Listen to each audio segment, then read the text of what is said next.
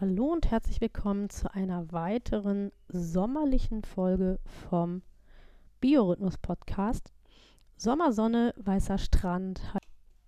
Und diese Podcast-Folge trägt den Untertitel Wasser ist zum Waschen da. Mein Name ist Nina Schweppe. Ich bin chronobiologischer Coach und ich begrüße dich ganz herzlich zum Biorhythmus-Podcast zu dieser neuen aktuellen Folge. Und ich freue mich, dass du heute wieder eingeschaltet hast, um zu lernen, was du deinem Körper in diesen warmen und heißen Tagen Gutes tun kannst.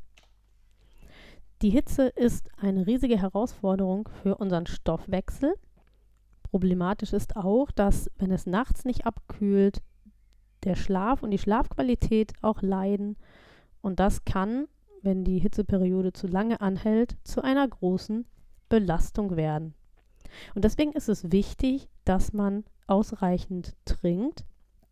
Und das muss ich leider auch sagen, dass man das Richtige trinkt. Und da soll dir diese Folge helfen.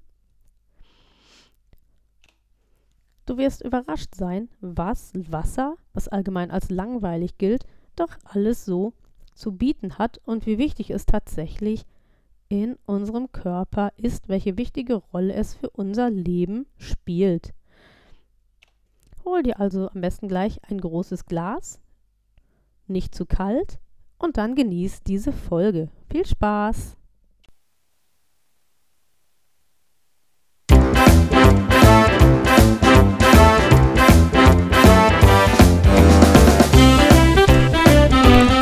Biorhythmus. Dein Podcast rund um deinen guten und erholsamen Schlaf und um deine inneren Uhren. Suchst du den Schlüssel zu mehr Energie und Lebensfreude? Dann bist du hier genau richtig. Hier erfährst du alles für ein besseres Leben mit deinem eigenen Biorhythmus.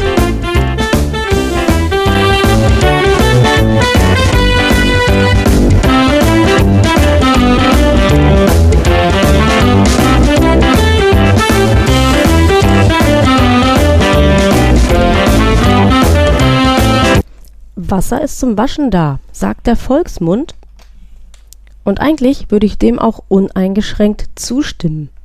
Es gibt jedoch auch, wie immer, ein Aber. Denn Wasser ist nicht nur zum Waschen da, sondern es stellt auch einen wichtigen Baustein in unserer Ernährung dar. Zunächst einmal ist Wasser ein guter elektronischer Leiter. Dies ist wichtig, damit die Impulse zwischen unseren Nervenzellen vernünftig funktionieren können. Außerdem ist ausreichend Flüssigkeit wichtig für unseren Verdauungstrakt. Flüssigkeit, also vor allen Dingen bevorzugt Wasser, werden benötigt, damit zum Beispiel Ballaststoffe ausreichend aufquellen und unseren Darm antreiben können. Trinken wir zu wenig, dann bleibt der zerkaute Nahrungsbrei länger als nötig im Darm liegen und das bedeutet, dass ungünstige Stoffe sich ungünstigerweise besser ansiedeln können. Das möchten wir vermeiden und deswegen ist es so wichtig, dass wir unseren Darm aktiv halten. Das geschieht natürlich durch Bewegung, also Alltagsbewegung ist auch im Hinblick auf eine gute Ernährung wichtig, aber auch eine ausreichende Flüssigkeitszufuhr ist hier unerlässlich.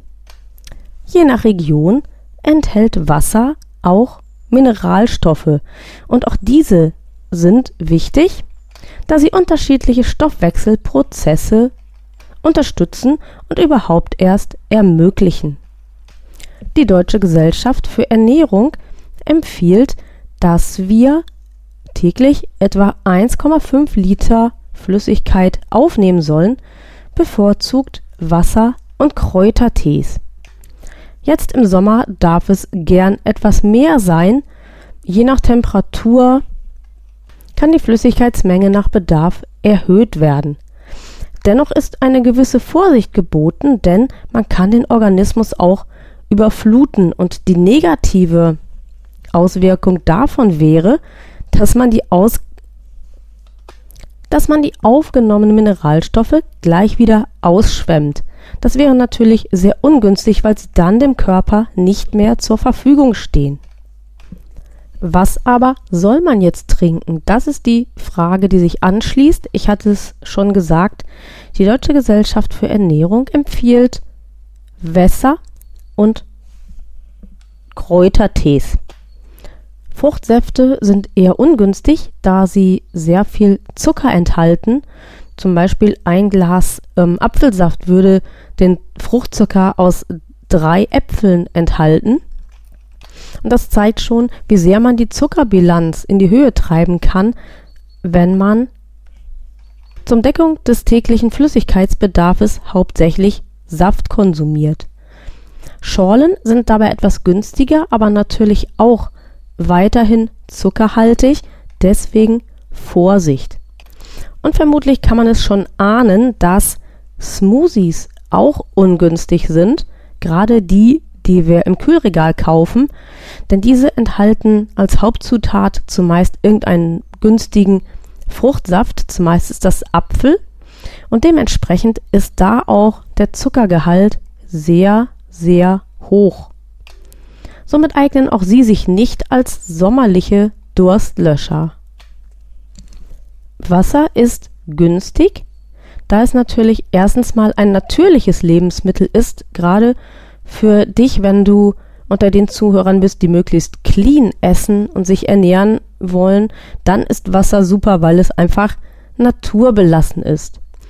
Hierzulande kann man Leitungswasser ohne Bedenken konsumieren und dementsprechend ist es hervorragend geeignet, um den täglichen Flüssigkeitsbedarf zu decken. Außerdem, und das kann für viele Menschen auch ein Vorteil sein, erspart man sich das Schleppen von schweren Kisten und Flaschen. Wer gerne möchte, kann natürlich auch Mineralwasser trinken. Und auf das Mineralwasser möchte ich im Folgenden ein bisschen näher eingehen. Die Stiftung Warentest hat in der Augustausgabe ihrer Zeitschrift Mediumwässer getestet ich möchte aus diesem Artikel nicht direkt zitieren, aber ich habe die dort enthaltenen Informationen als Inspiration für diese Podcast-Folge benutzt. Interessant ist an dieser Stelle noch anzumerken, dass die Stiftung Warentest und ihre Experten durchaus empfehlen, zum Mineralwasser zu greifen, während zum Beispiel Ernährungsdoc Dr. Riedel die Auffassung vertritt, dass wir ohnehin über das Mineralwasser an sich nur in so geringem Maße die Mineralstoffe aufnehmen, dass es sich eigentlich nicht lohnt. Er vertritt die Auffassung, dass Leitungswasser ebenso geeignet ist wie Mineralwasser, um den täglichen Flüssigkeitsbedarf abzudecken. Zu berücksichtigen ist natürlich, dass wir im Sommer über den Schweiß eine Menge Mineralien verlieren und es lohnt sich, sie aufzufüllen. Aber das können wir völlig ohne Nahrungsergänzungsmittel tun durch eine ausgewogene Ernährung, durch eine umfangreiche Mischkost, also möglichst viele verschiedene Lebensmittel zu essen und gelegentlich dann doch, wenn wir irgendwo dran vorbeikommen, auch zu einem Mineralwasser zu greifen. So durchmischt sollten wir keine Sorge haben, in irgendeiner Form durch Hitze und Schweiß unterversorgt zu sein. Im Durchschnitt trank jeder Deutsche im Jahr 2019 140 Liter Mineralwasser. Mineralwasser ist voll trendy, denn es ist kalorienfrei, laktosefrei und ohne Zweifel vegan. Weiter ist davon auszugehen, dass die aus den Quellen abgefüllten Mineralwässer frei sind von Verunreinigungen, die von der Erdoberfläche stammen. Leider hat die Stiftung Warentest bei einigen Produkten oberirdische Verunreinigungen gefunden, die eigentlich in einem natürlichen Mineralwasser nichts zu suchen haben. Mineralwasser muss gemäß der entsprechenden Verordnung biologisch rein sein. Und alles, was ich jetzt hier gleich in den nächsten Minuten erzähle, bezieht sich auf die Mineral- und Tafelwasserverordnung. Und die besagt zunächst einmal, dass ein Mineralwasser direkt an der Quelle abgefüllt werden muss. Diese Verordnung regelt eben auch, dass Verunreinigungen von oben nicht zulässig sind. Deswegen habe ich eben schon diese Anmerkung gemacht. Festzuhalten ist hier aber auch, dass die gefundenen Mengen als nicht gesundheitsschädlich erachtet werden. Natürlich aber verstößt Bezogen natürlich auf die ursprüngliche Reinheit des Mineralwassers sind Rückstände von Pflanzenschutzmitteln oder anderen Schadstoffen aus Privathaushalten und Industrie natürlich fragwürdig. Die Stiftung Warentest stellt bei den Produkten, in denen Schadstoffe gefunden wurden, somit auch die Bezeichnung natürliches Mineralwasser in Frage. Muss es bei Mineralwasser Bio sein? Da ein Mineralwasser ohnehin aus einer vor Einflüssen geschützten Quelle abgefüllt werden muss, kann man hier getrost auf Bio verzichten. Die EU hat für Mineralwasser auch überhaupt kein Biosiegel vorgesehen. Gleichwohl gibt es Biomineralwässer auf dem Markt, die die entsprechenden Lizenzen dafür beispielsweise beim Institut Fresenius erworben haben. Zu wissen ist auch, dass man für ein Biomineralwasser dann den vier- bis sechsfachen Preis hinlegen muss. Der Vorteil bei Bio ist allerdings der, dass auf Nachhaltigkeit und soziale Standards gesetzt wird. Wie ein Mineralwasser schmecken soll, ist von den jeweiligen Vorlieben abhängig. Wissenschaftlich gesehen gibt es Wässer, die säuerlich, oder salzig schmecken, die einen mineralischen und metallischen Geschmack hinterlassen oder die sogar nach dem Trinken für ein trockenes Mundgefühl sorgen. Dies ist davon abhängig, durch welche Art von Gesteinsschichten das Wasser vorher gelaufen ist. Klar ist in jedem Fall, wie ein Wasser nicht schmecken darf, nämlich nach Kunststoffrückständen, die möglicherweise aus den PET-Flaschen entwichen sind. Es soll aber auch nicht nach Fruchtsäuren schmecken oder aber abgestanden. Welche Mineralien wir in den Wässern finden, ist von Region zu Region verschieden. Wässer, die beispielsweise durch Gips und Muschelkalk gelaufen sind, sind eher Calcium- und Magnesiumhaltig. Wässer aus Kalksteingebieten sind eher Hydrogencarbonathaltig. Ein Mineralwasser muss nicht unbedingt mineralstoffreich sein. Die bis 1980 geltenden Grenzwerte, also Mindestgehalte, wurden abgeschafft. Somit ist festzuhalten, dass es Regionen gibt, in denen das Leitungswasser mehr Mineralien liefert als das Trinkwasser mit niedrigen Mineralgehalten. Bevor man sich für ein Wasser entscheidet, ist vielleicht noch interessant, welche Angaben das Etikett eigentlich liefert. Ein kohlensäurehaltiges Wasser muss die Kohlensäure nicht natürlicherdings enthalten.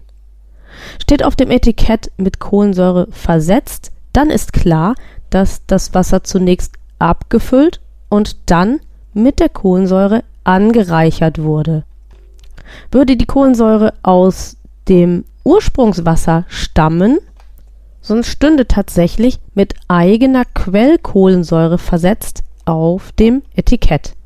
Um möglicherweise festzustellen, aus welchem Ursprung das Wasser kommt, müssen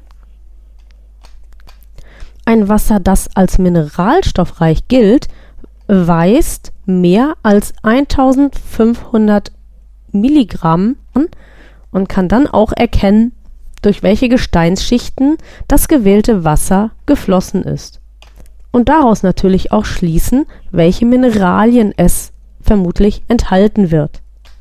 Zwingend auf dem Etikett vorgeschrieben ist der sogenannte Analysenauszug. Hieraus lassen sich die Gehalte der charakteristischen Mineralstoffe ersehen. Häufig wird dieser Auszug genutzt, um die Werbeclaims für die jeweiligen Wässer zu erstellen. Bei einem mineralstoffreichen Wasser liegt der Gehalt bei einem Wasser, das als mineralstoffreich gilt, liegt der Gesamtgehalt aller Mineralstoffe bei über 1500 Milligramm pro Liter. Geht es um ein Wasser mit einem geringen Mineralstoffgehalt, dann liegt der Wert aller zu findenden Mineralstoffe bei unter 500 Milligramm pro Liter. Bei so einem Wasser wäre es für die Marketing-Experten eher schwierig, aus dem Mineralstoffgehalt einen Werbeclaim zu entwickeln. Wie überall gibt es auch beim Mineralwasser sogenannte Lifestyle-Produkte. Diese werben zum Beispiel damit, dass sie aus urzeitlichem Gletschereis gewonnen werden. Andere Produkte werden beispielsweise beim Mondschein und möglicherweise bevorzugt bei Vollmond abgefüllt. Wichtig ist an dieser Stelle aber zu wissen, dass es sich dabei in der Regel gar nicht um natürliche Mineralwässer, sondern überwiegend um Tafelwässer handelt. Außerdem muss man hier wissen, dass diese Wässer oftmals weite Transportwege zurücklegen und im Hinblick auf die Nachhaltigkeit aufgrund ihrer schlechten Ökobilanz schon im Regal stehen bleiben sollten. Außerdem muss man hier zumeist saftige Preise hinblättern, um das kostbare Nass käuflich zu erwerben. Die Verpackungen allerdings sind oft sehr hübsch, beispielsweise geschmückt mit Swarovski-Kristallen. Welches Fazit können wir nun aus diesen Ausführungen ziehen? Also, Wasser ist eben nicht nur zum Waschen da, sondern es ist für unsere Ernährung unentbehrlich. Unser Organismus wird es uns danken durch Wohlbefinden und Leistungsfähigkeit, wenn wir ihn ausreichend mit Wasser versorgen. Sofern bei dir im Haus keine verunreinigten Rohre, also zum Beispiel alte Bleirohre oder sowas, zu finden sind, kannst du ohne Schwierigkeiten Leitungswasser trinken, so viel wie du magst. Wenn du lieber Mineralwasser im Laden kaufen möchtest, ist das selbstverständlich auch okay.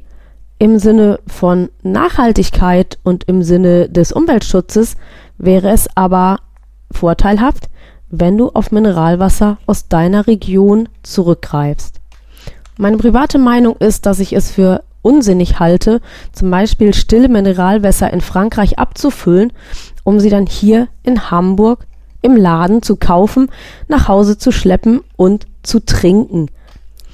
Auch im Hinblick auf die Lebenshaltungskosten macht es Sinn, Leitungswasser zu trinken, denn es ist und bleibt die günstigste Alternative. Wenn dir Wasser als Alltagsgetränk zu langweilig ist, dann kannst du es gut aromatisieren, zum Beispiel mit frischen Minzblättern, mit frisch gepresstem Zitronensaft oder aber mit zerdrückten säuerlichen Beeren. An dieser Stelle ist mir aber noch ganz wichtig, dir zu sagen, dass Wasser und Trinken nicht das Einzige ist, was wichtig ist für einen guten Stoffwechsel und für eine alltagstaugliche, gute Ernährung. Und ich möchte auch nochmal das Augenmerk darauf richten, dass es in diesem Podcast ja um den Biorhythmus geht, also rund um die inneren Rhythmen, um den Stoffwechsel und neben der Tatsache, dass man eben den Flüssigkeitsbedarf des Körpers decken muss, geht es eben auch darum, den Bedarf des Körpers mit den richtigen Nährstoffen zu decken. Das ist dann, wenn man sich an ein gutes Trinkverhalten gewöhnt ist, eigentlich der nächste Schritt, der wichtig ist. Und ich möchte dir deswegen mein kostenloses E-Book empfehlen. Ein E-Book für 0 Euro mit dem Titel Besser essen mit dem eigenen Biorhythmus.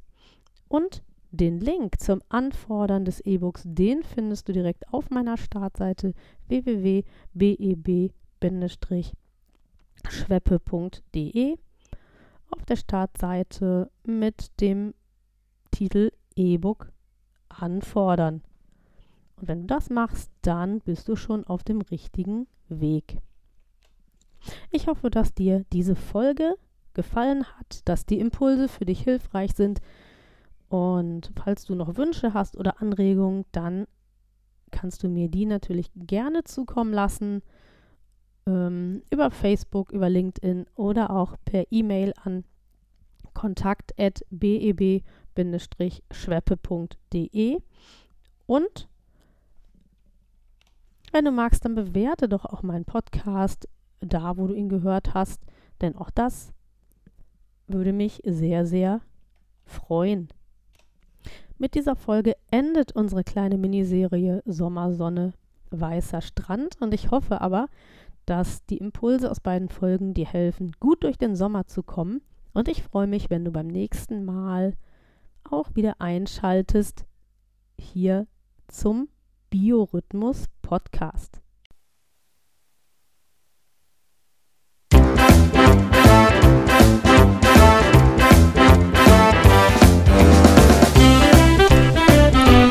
Das war Biorhythmus, ein Podcast von BEB Schweppe. Und BEB steht für Besser Leben mit dem eigenen Biorhythmus. Die Kontaktdaten. BEB Schweppe, Inhaberin Nina Schweppe, Triftstraße 19 21255 Torstedt. Telefon 04182 220 3857. Die E-Mail-Adresse Kontakt wie der deutsche Kontakt geschrieben kontakt at beb schweppe.de und die Homepage www.bebschweppe.de.